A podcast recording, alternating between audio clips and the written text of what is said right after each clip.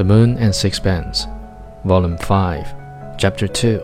Rose Waterford had a blistering tongue. No one could say such bitter things. On the other hand, no one could do more charming ones. There was another thing I liked in Mrs. Strickland. She managed her surroundings with elegance.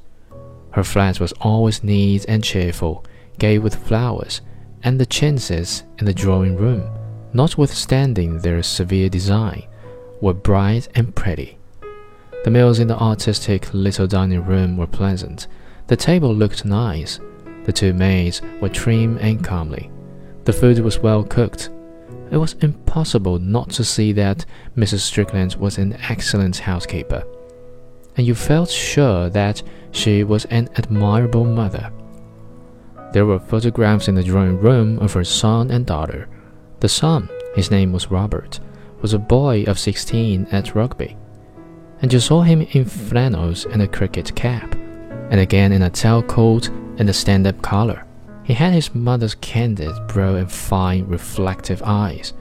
He looked clean, healthy, and normal.